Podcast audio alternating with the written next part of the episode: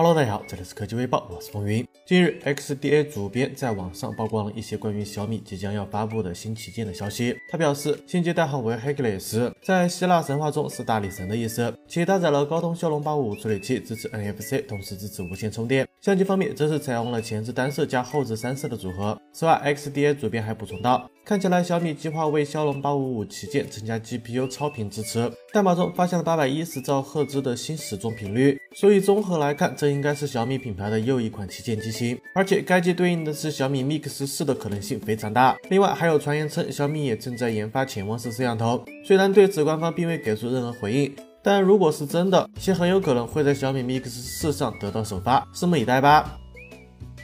预热了很久的 Realme X 今天终于公布了其最终的发布时间，四月十五日北京见。目前已经有两款型号，分别为 RMX 幺九零幺和 RMX 幺八五幺的手机通过了工信部的入网许可，而这应该也是本次发布会的主角了。综合目前的消息来看，Realme 这次将发布 Realme X 和 Realme X 青春版两款机型，其中 Realme X 将搭载骁龙八五处理器，对应 RMX 幺九零幺。新机正面配备了无刘海、无水滴、无挖孔的全面屏，前置摄像头采用升降设计。背部为纵向排列的双摄像头，配置三千六百八十毫安时的电池。至于刚刚提到的 Realme X 青春版，目前还没有更多的消息流出，但显然这是一款定位终端市场的机型，处理器应该会选择骁龙七系。至于传言是否属实，五月十五日看 Realme 怎么说吧。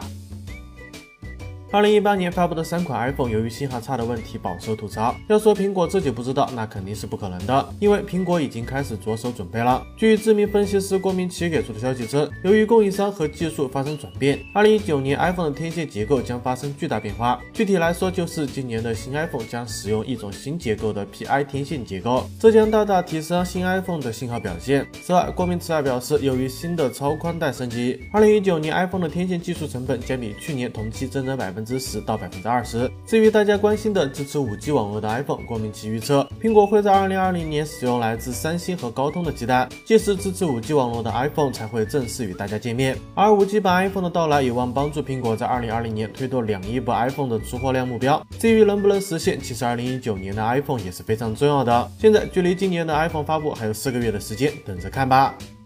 今天，三张疑似红米骁龙八五五旗舰手机的配置贴膜图片曝光了。可以看到，贴膜显示该机货名为 Redmi K20 Pro、P20 Pro、X20 Pro，配置上都写着采用了6.39英寸 AMOLED 全面屏，搭载高通骁龙八五五旗舰平台，前置两千万像素自拍升降 AI 相机，后置索尼四千八百万超广角三摄，电池容量为四千毫安时，并支持最高二十七瓦快充。此前，卢伟斌曾在微博辟谣称，新机不叫 Redmi X，会有更好。的名称目前还无法证实这些图片的真实性。如果不出意外的话，红米骁龙八五五旗舰将会在五月二十日发布。那么大家觉得该叫什么名字好呢？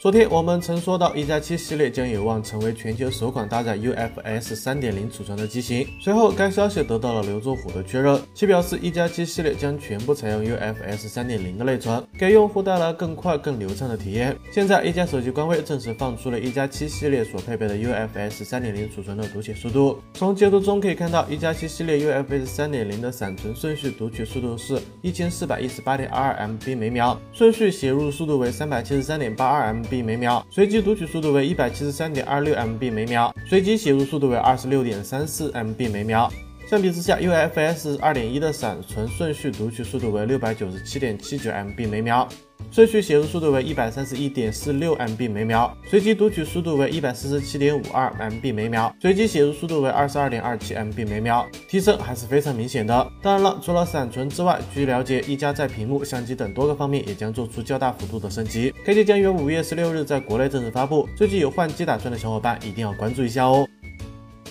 说起乐视和贾跃亭，相信大家都非常熟悉了。在经历了一系列的大起大落之后，现在的贾跃亭到底怎么样了呢？现在有最新消息显示，贾跃亭即将回国配合证监会进行调查。此前，证监会对乐视网和贾跃亭进行了立案调查。乐视网曾发布公告称，因乐视网及贾跃亭涉嫌信息披露违法违规等行为，根据证券法有关规定，证监会决定对该公司及贾跃亭立案调查。近日，也有消息人士称，贾跃亭目前已经收到了调查通知书，正在配合调查。现在的问题是在二零一七年，北京证监会责令贾跃亭回国，但贾跃亭并没有照做。不知道这一次贾跃亭是否会遵循调查通知的条款，乖乖的回国配合调查。但对于乐视网来说，其股票在四月二十六日已经宣布停牌，停牌后，深交所需要在十五个交易日内决定是否终止乐视网的上市。但以目前乐视网糟糕的财务状况来看，摘牌退市基本已经是定局了。好了，以上就是本期视频的全部内容了。淘宝搜索关键词“微教”，新学手机好配件等你来撩。当然了，也别忘了扫码关注微教的微信公众号，获取更多有趣的内容。我们下期视频再见喽！